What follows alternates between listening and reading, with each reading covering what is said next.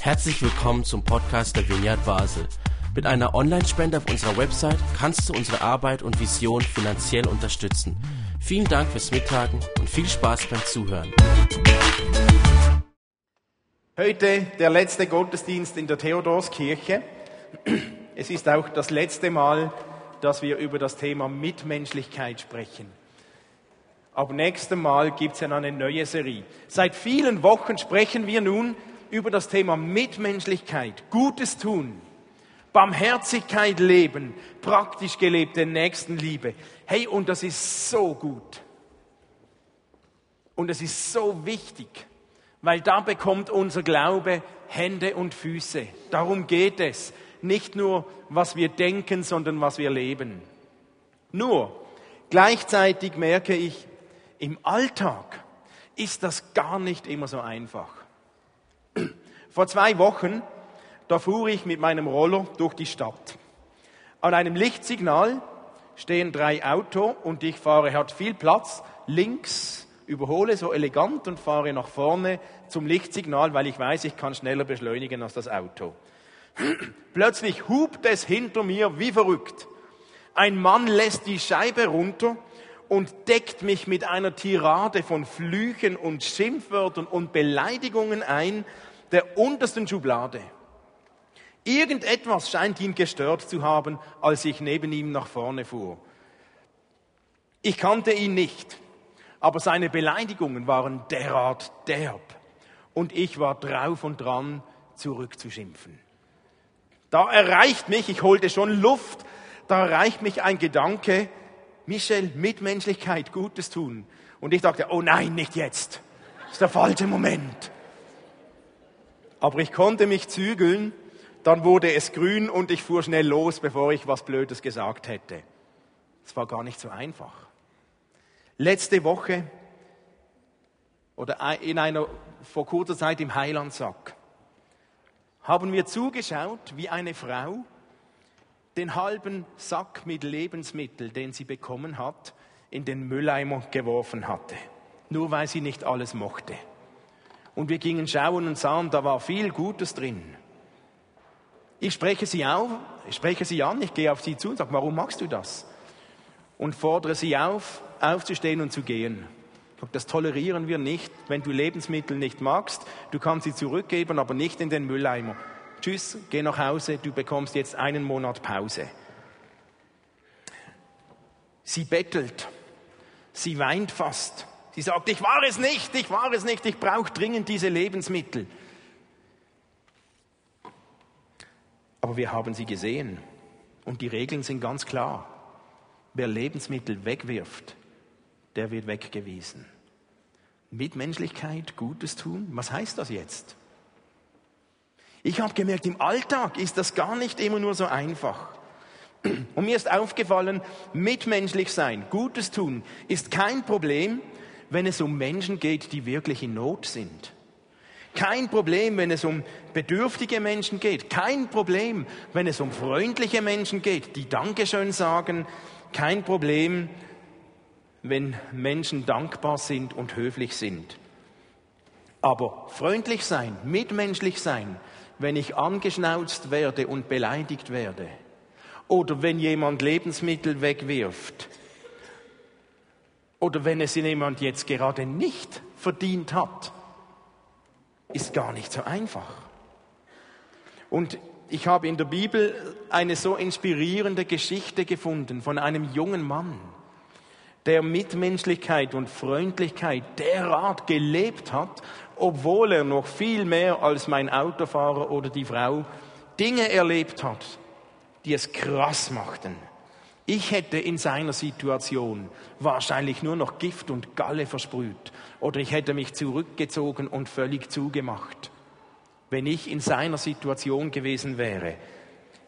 Lasst uns kurz diese Geschichte von diesem jungen Mann anschauen. Sie steht im ersten Buch Mose und wir reden von der Familie Jakob und seine Söhne. Dieser junge Mann heißt Josef. Ihr kennt die Geschichte. Josef wird von seinen Brüdern überfallen und verkauft an eine Karawane mit ismaelitischen Sklavenhändlern. Und diese Sklavenhändler nahmen Josef mit nach Ägypten. In Ägypten verkauften sie ihn weiter auf den Sklavenmarkt, nämlich an Potiphar, Potiphar, der Oberaufseher der Leibwache des Pharaos. Jetzt, ihr müsst euch vorstellen, Josef war 17 Jahre alt. 17, ein Teenager, wird verkauft als Sklave nach Ägypten. Und ein Sklave in Ägypten dazumals, der hatte kein Schocki-Leben. Dem ging's nicht wirklich gut. Der hatte keine Rechte. Er galt als Besitz von jemand anderem. Und ein Besitzer eines Sklaven konnte diesem Sklaven unendliche Arbeit aufhalsen. Drecksarbeit, Beleidigungen, Beschimpfungen, Ungerechtigkeiten. Niemand interessierte sich, wie es ihm geht. Er hatte einen Job zu tun. Bis zum Anschlag. Man konnte einen Sklaven einfach benutzen, bis man ihn nicht mehr brauchte. Sklaven mussten sich gefallen lassen, dass sie geschlagen werden, dass sie hungern mussten, dass alles gefordert wurde, ohne Widerrede. Ein Sklave hatte keine Freunde, keine Rechte, keinen Beistand. Josef, 17-jährig, wird von seiner eigenen Familie, von seinen Brüdern verkauft und landet als Sklave in Ägypten. Und Josef kam aus einer guten Familie, angesehen, respektiert, und jetzt war er Sklave, verkauft, beleidigt, benutzt, ausgenutzt, verraten, missbraucht, alleine gelassen. Josef hätte jetzt allen Grund gehabt, zu schimpfen, zu fluchen, zu klauen oder sich selbst einfach aufzugeben und zu warten, bis er stirbt. Er hätte allen Grund gehabt, sich gehen zu lassen und in eine Negativspirale zu fallen. Mitmenschlichkeit leben, warum nur? Aber Josef entschied sich anders. Er entschied sich selbst dort als Sklave Gutes zu tun, Mitmenschlichkeit zu leben, freundlich zu leben. Und zwar so sehr, dass Potiphar, dem Besitzer von Josef, das aufgefallen ist. Da ist ein junger Sklave, der ist so außergewöhnlich und Potiphar, er nennt ihn schließlich zum Aufseher von allen Sklaven in seinem großen Haus.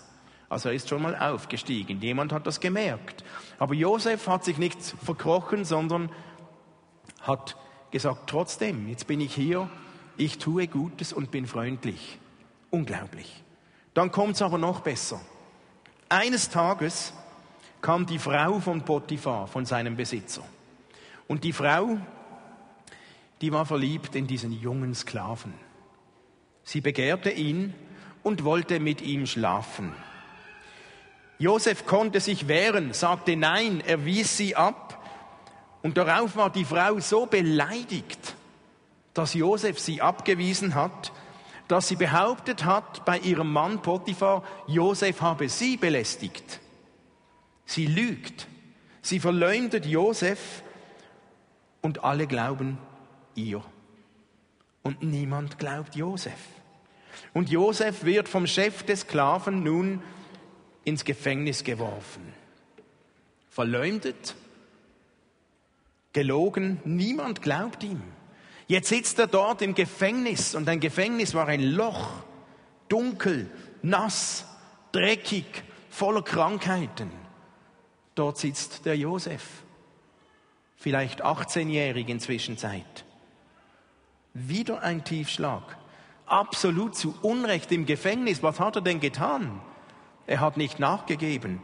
Jetzt wurde er verleumdet und niemand, niemand glaubt ihm.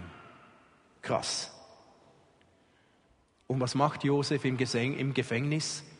Kopf in den Sand stecken, auch lügen, zurück irgendwie schimpfen gegen diese Frau.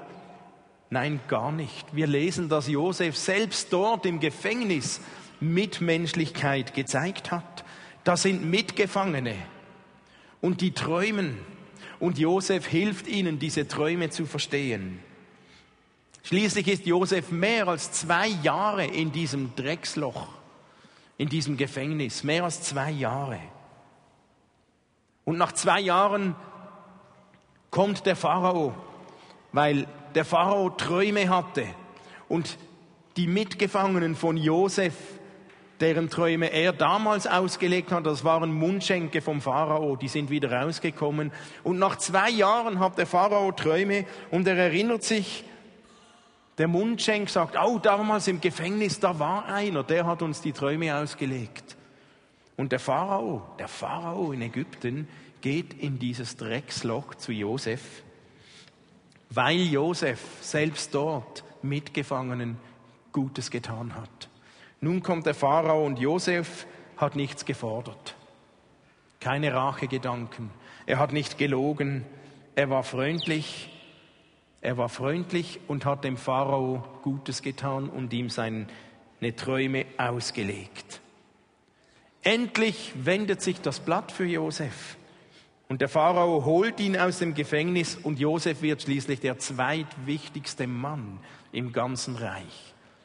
Eigentlich unfassbar, dieser Josef. Jetzt wurde er schon verkauft, jetzt wird er noch verleumdet, landet im Gefängnis und selbst dort wollte er mitmenschlich sein, Gutes tun. Und dann schließlich, nach einigen Jahren, Josef ist der zweithöchste Mann im ganzen Reich. Er verwaltet alle Schätze und Nahrungsmittel. Eines Tages kommen seine Brüder, die ihn vor Jahren verkauft hatten. Jetzt kommen die nach Ägypten, weil zu Hause eine Hungersnot herrschte. Sie kommen und wollten betteln um Lebensmittel. Und sie wussten nichts von Josef. Sie hatten keine Ahnung, dass Josef noch lebte und Josef der Verwalter von allen Vorräten war. Jetzt kommen sie als Brüder, als Familie zu diesem Josef und sie erkennen ihn nicht. Die Gelegenheit für Josef zurückzuschlagen, sich zu rächen. Schließlich, das war der Anfang. Die hatten ihn verkauft vor Jahren. Die waren schuld, dass er Sklave geworden ist. Die waren schuld, dass er ins Gefängnis kam. Die waren schuld, dass er alleine war, fremd. Und jetzt waren sie vor ihm und erkennen ihn nicht auf dem Serviertablett. Und Josef, der zweitmächtigste Mann im ganzen Reich. Jetzt konnte er sich rächen, ohne dass sie es ahnten.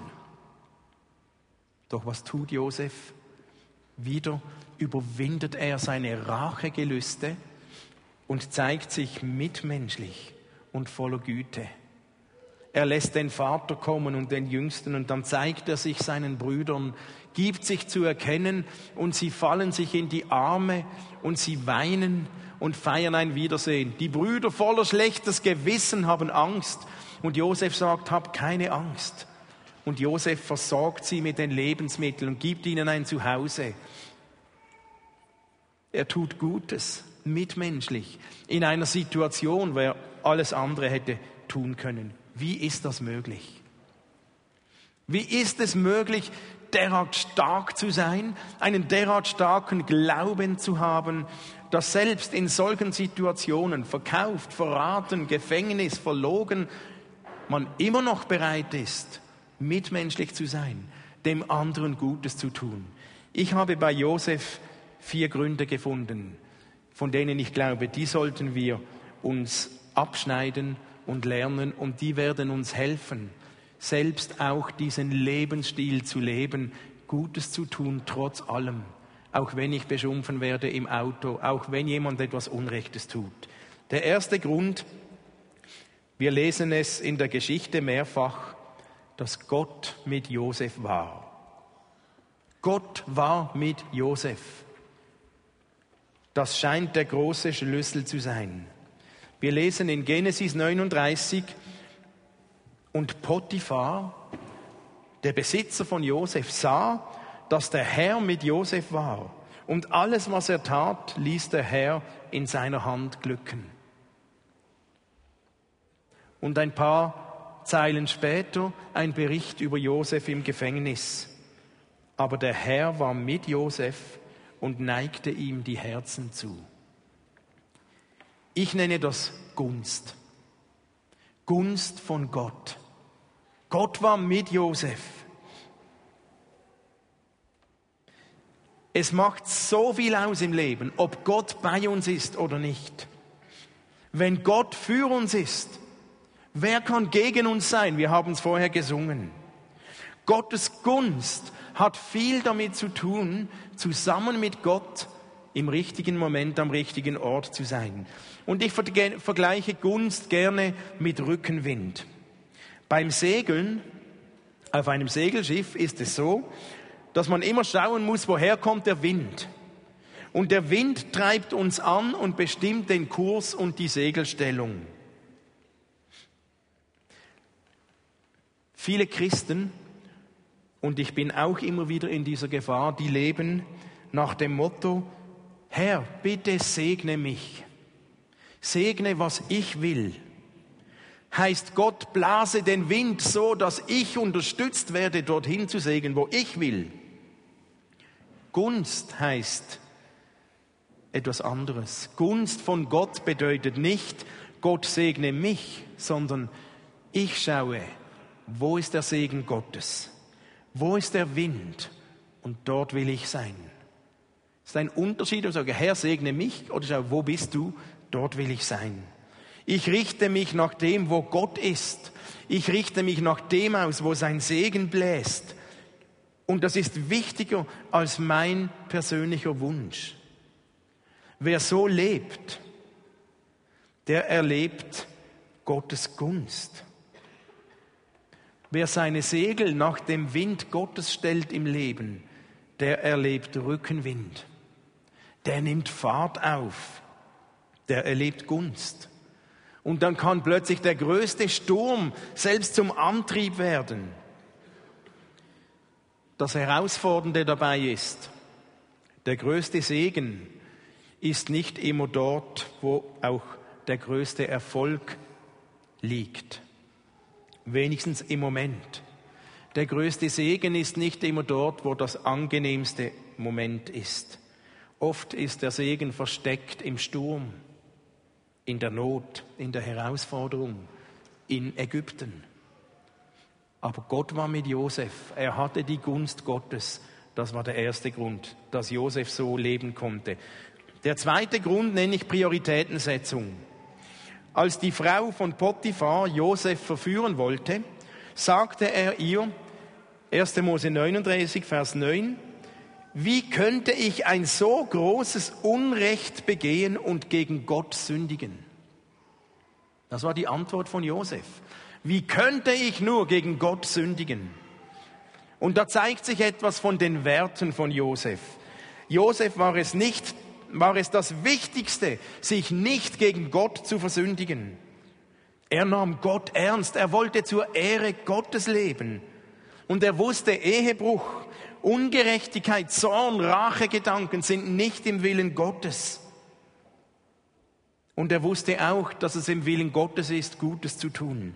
Mitmenschlichkeit zu leben, egal wo man ist und wo man war und was gerade dran war. Das hat mit Prioritätensetzung zu tun.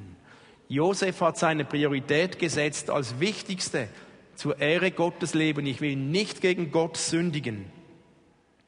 Viele Menschen in der heutigen Zeit, die leben mit dem Fokus, zuerst muss es für mich stimmen. Passt es für mich? Tut es mir gut? Hilft es mir? Gefällt es mir? Was habe ich davon? Was bekomme ich davon? Was bekomme ich dafür? Das Wichtigste ist, dass es mir gut tut und mir gefällt. Und wir sind da herausgefordert, gerade mit einem Umzug in einen neuen Ort. Natürlich, es heißt loslassen. Natürlich, es ist nicht alles perfekt, hier nicht, dort nicht wenn uns der Gedanke treibt, stimmt's für mich, ist für mich gut, gefällt's mir alles, wenn wir darin stecken bleiben, dann läuft etwas ungesund und wir verlieren etwas von der Gunst Gottes. Ich glaube, Gott hat Josef gesegnet, weil Josef seine Prioritäten gesetzt hat und er wusste, wie könnte ich nur gegen Gott sündigen. Ich will zur Ehre Gottes leben. Und Josef hat noch nichts davon gewusst, was viele Jahre später ein gewisser Paulus geschrieben hat im ersten Korintherbrief, als er schreibt, ob ihr nun esst oder trinkt oder sonst etwas tut, tut alles zur Ehre Gottes. Und Josef hat auch noch nichts gewusst von dem, was Jesus sagen würde. Trachtet zuerst nach dem Reich Gottes und nach seiner Gerechtigkeit und alles andere wird euch zufallen. Aber Josef hat das gelebt. Er hat seine Prioritäten gesetzt, zuerst nach dem Reich Gottes zu trachten. Und das hat ihm geholfen, so zu leben. Ein dritter Grund, warum Josef es schaffte, Gutes zu tun in allen Situationen. Als der Pharao Albträume hatte, erinnerte sich der Mundschenk des Pharao an Josef, den er vor zwei Jahren im Gefängnis getroffen hatte. Und als der Pharao zu Josef im Gefängnis war, ihn besuchte und Josef ihm seine Träume auslegte, da ist der Kommentar des Pharao über die Begegnung mit Josef ist einer der großen Schlüssel. Und es war, glaube ich, auch der Grund, warum der Pharao Josef zum stärksten Mann im Reich machte. Der Kommentar von Pharao über Josef lautete, 1. Mose 41, finden wir einen Mann wie diesen hier, einen, in dem der Geist Gottes wohnt? Finden wir nochmals einen Mann wie diesen, in dem der Geist Gottes wohnt? In Josef wohnte der Geist Gottes. Und das machte ihn fähig, jederzeit, überall Gutes zu tun. Jesus, Jesus, Josef, Josef lebte nicht aus seiner eigenen Kraft. Ich glaube, kein Mensch könnte so dienend, positiv leben nach all dem, was Josef widerfahren war. Es war möglich durch die Kraft des Geistes Gottes, der in ihm wohnte. Und dass Josef der Geist Gottes hatte, war so stark, dass selbst der Pharao das wahrnahm. Wenn wir den Geist Gottes haben, dann haben wir diesen göttlichen Motor, der uns hilft, Gutes zu tun, Mitmenschlichkeit zu leben, jederzeit und überall, wo wir gerade sind, egal wie die Umstände sind, egal ob es mir gut geht oder nicht, ob die Umwelt mir gut gesinnt ist oder nicht, mit Gottes Hilfe schaffe ich es, zur Ehre Gottes zu leben, weil der Geist Gottes in mir lebt. Hast du diesen Geist in dir? Hast du den Geist Gottes, diese Kraft in dir? Dieselbe Kraft, derselbe Geist, den schon Josef hatte, ist auch für uns da. Wie bekommt man den Geist Gottes? Da könnte man jetzt eine eigene Predigtserie machen, aber eigentlich ist gar nicht so schwierig. Lade ihn ein, in dein Leben zu kommen. Lade ihn ein, in deinen inneren Menschen zu kommen. Sprich das aus. Man nennt das Gebet. Jesus hat gesagt, wer bittet um den Geist Gottes, der wird ihm gegeben. Also bitte darum, dass du erfüllt wirst vom Geist Gottes. Dann kommt er, dann hast du ihn. Dann geht es nur noch um die Frage, wie viel Raum geben wir ihm, dass er uns lenken und leiten darf, aber nicht mehr um die Frage, habe ich ihn oder nicht. Josef lebte so mit dem Geist Gottes. Das spürten seine Mitmenschen überall. Potiphar hat das gespürt, die Mitgefangenen haben es gespürt, der Pharao hat es gespürt und letztlich auch seine Familie.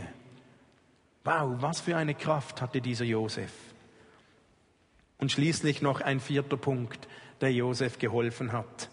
Ich nenne es Perspektivenwechsel. Letztlich kam ja der große Moment, der Showdown, als Josef seine Brüder nach all den Jahren wieder traf. Und eigentlich käme jetzt die Abrechnung, aber Josef, ich lese euch ein paar Verse vor, wie Josef reagiert hatte, als seine Brüder bei ihm waren.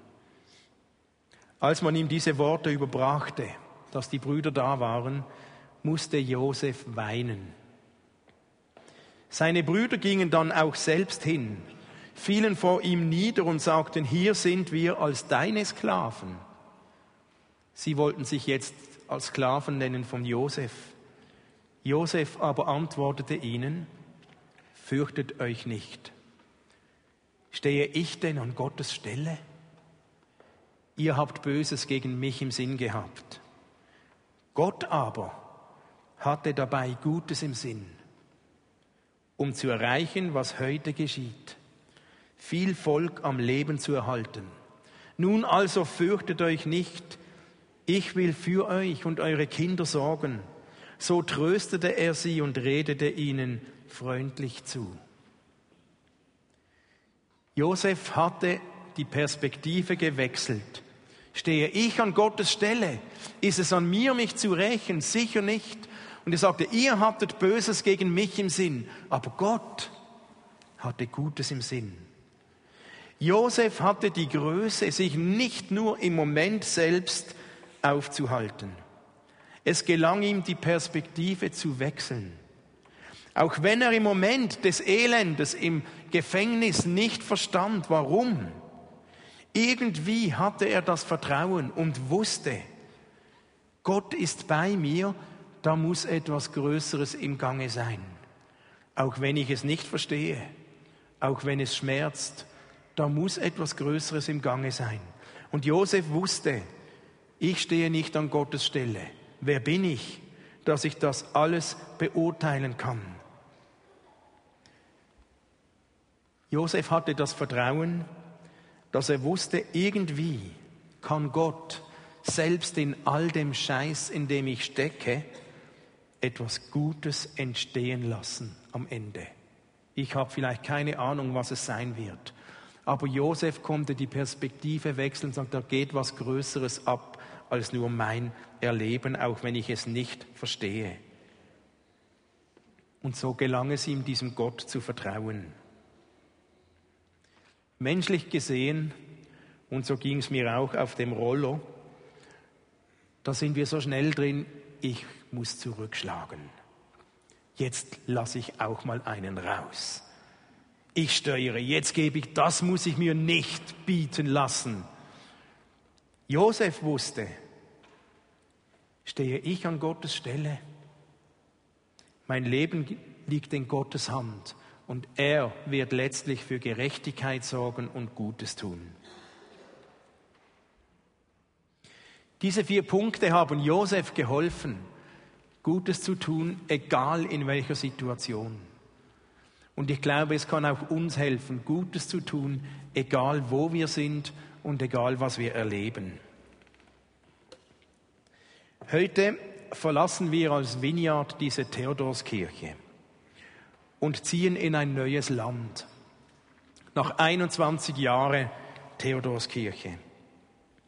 Für die einen mag das wie eine Erlösung sein, vor allem im Winter wenn es nicht mehr so kalt sein wird.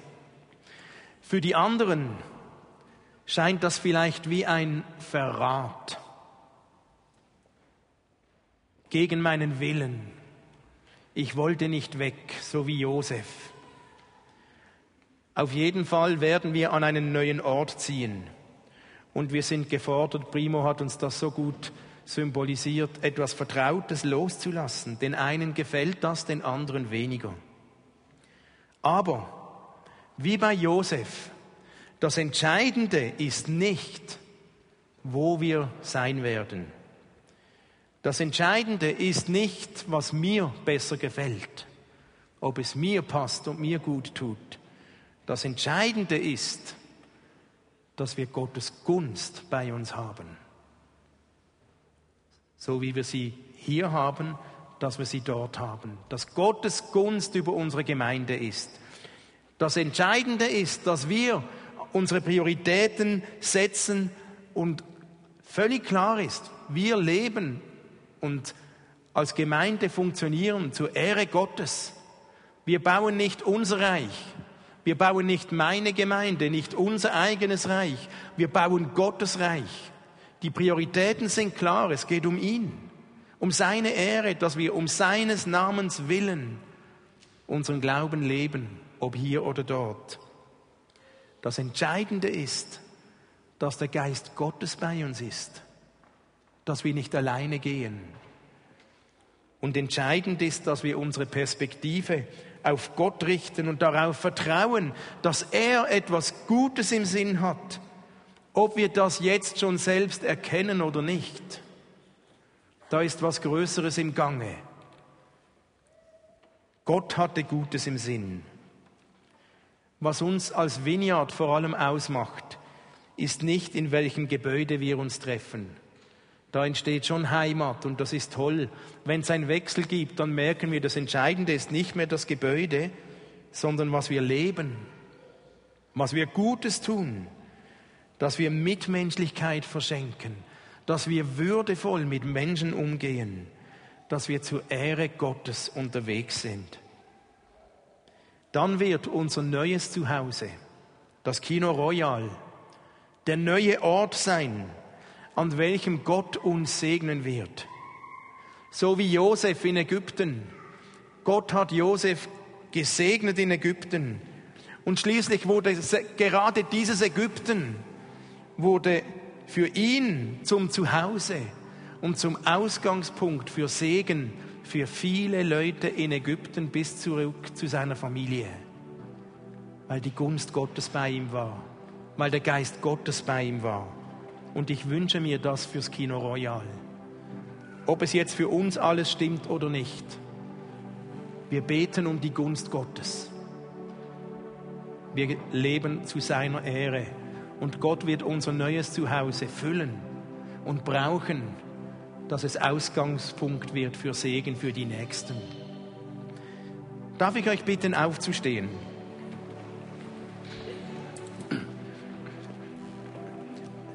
Ein großer Schlüssel bei Josef war, er hatte den Geist Gottes bei sich. Vielleicht gibt es den einen oder anderen unter euch heute Abend, der fühlt sich gerade so, als an mir ging der Geist Gottes vorüber. Der merkt vielleicht nichts. Vielleicht denkst du, das mag schön tönen für dich oder für andere, aber bei mir funktioniert es anscheinend nicht. Mich hat Gott vergessen oder verlassen. Ich habe diesen Geist nicht. Wie bekommt man den Geist Gottes? Indem man darum bittet. Und wenn dir das so geht, vielleicht bist du auch in einer Lebensphase, wo du gerade dich alleine gelassen fühlst. Der Geist ist weg das Zeichen, dass Gottes Geist bei uns ist, ist nicht immer, ob wir uns gut fühlen. Josef hat sich nicht gut gefühlt. Aber der Geist hat ihn befähigt, nicht aufzugeben. Wenn du das dich so fühlst, dann möchte ich beten für dich. Und ich möchte den Geist Gottes einladen, hier zu bleiben, mitzukommen und in uns Einzug zu halten.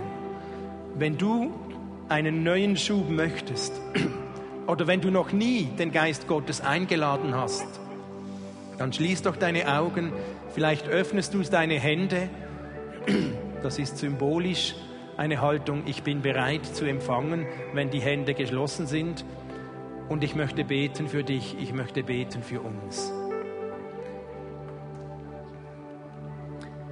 Gott, ich danke dir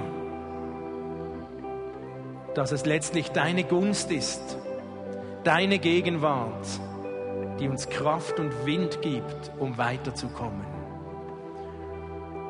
Und wenn wir uns in Momenten befinden, wo wir nicht verstehen, warum, brauchen wir eine Berührung von dir. Und ich lade dich jetzt ein, Geist Gottes, komm, komm neu in mein Leben.